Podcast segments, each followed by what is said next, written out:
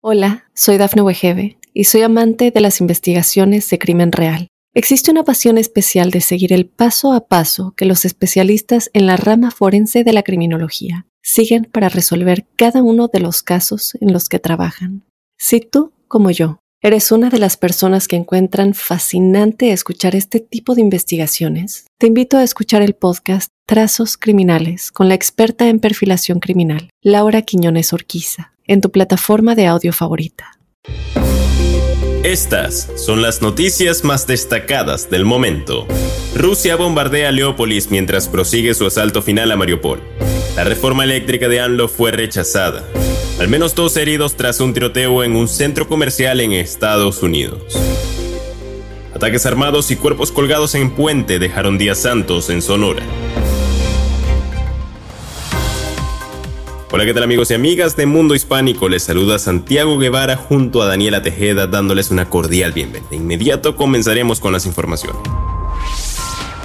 Rusia bombardeó este lunes la ciudad ucraniana de Leópolis en el oeste de Ucrania y provocó al menos siete muertos en una de las zonas hasta ahora más tranquilas desde que comenzó la invasión del país hace 54 días. Leópolis ha sido desde la invasión rusa el pasado 24 de febrero uno de los principales puntos de salida de refugiados ucranianos que huían de los ataques por su cercanía con la frontera polaca, a unos 70 kilómetros. Diputados mexicanos votaron en lo particular y en lo general reforma eléctrica de Andrés Manuel López Obrador y como lo advirtió la oposición, no alcanzaron la mayoría calificada necesaria para aprobar la iniciativa. Al término de la sesión se pudo percibir un ambiente tenso entre ambos bandos, mientras Morena y aliados gritaban vendidos, los miembros de la oposición entonaron el himno nacional.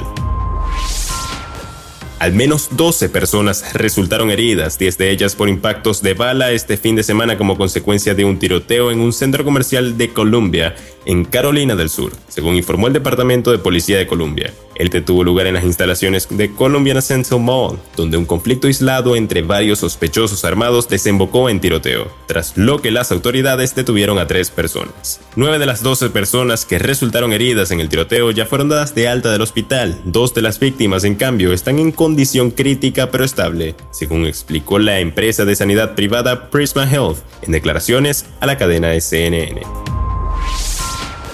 La ola de violencia pareció no detenerse. Los días santos dejaron un saldo rojo con varias personas muertas y heridas en Sonora, México, tras registrarse riñas campales, ataques armados e incluso dos hombres asesinados que fueron colgados en un puente de la carretera federal 15, según reportó el periódico El Universal. El domingo de resurrección a las 0025 hora local, integrantes de la Mesa Estatal de Seguridad atendieron un código rojo por el hallazgo de dos cuerpos sin vida en completa suspensión en el puente del libramiento de la carretera en.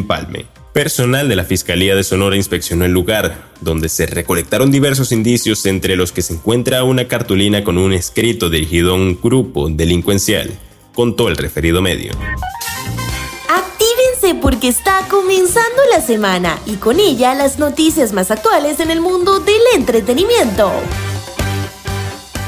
Sin máscaras ni restricciones sanitarias, miles de personas en bikinis, ropa de verano, cabellos coloridos y maquillajes llenos de escarcha inundaron la ciudad de Indio el viernes, en el inicio del primer festival de Coachella desde el inicio de la pandemia, en el desierto de California, Coachella, una de las mayores fiestas de la música del mundo, se celebra durante dos fines de semana de tres días y marca tradicionalmente la temporada de grandes conciertos. La edición de este año debe ser un indicador además para la multimillonaria industria de las giras musicales que busca levantar cabeza luego del impacto sufrido durante los dos años de pandemia.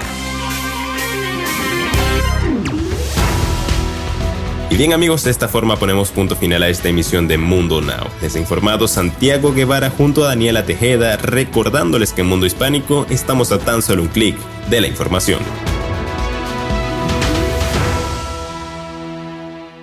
Hola, soy Dafne Wegebe y soy amante de las investigaciones de crimen real. Existe una pasión especial de seguir el paso a paso que los especialistas en la rama forense de la criminología siguen para resolver cada uno de los casos en los que trabajan.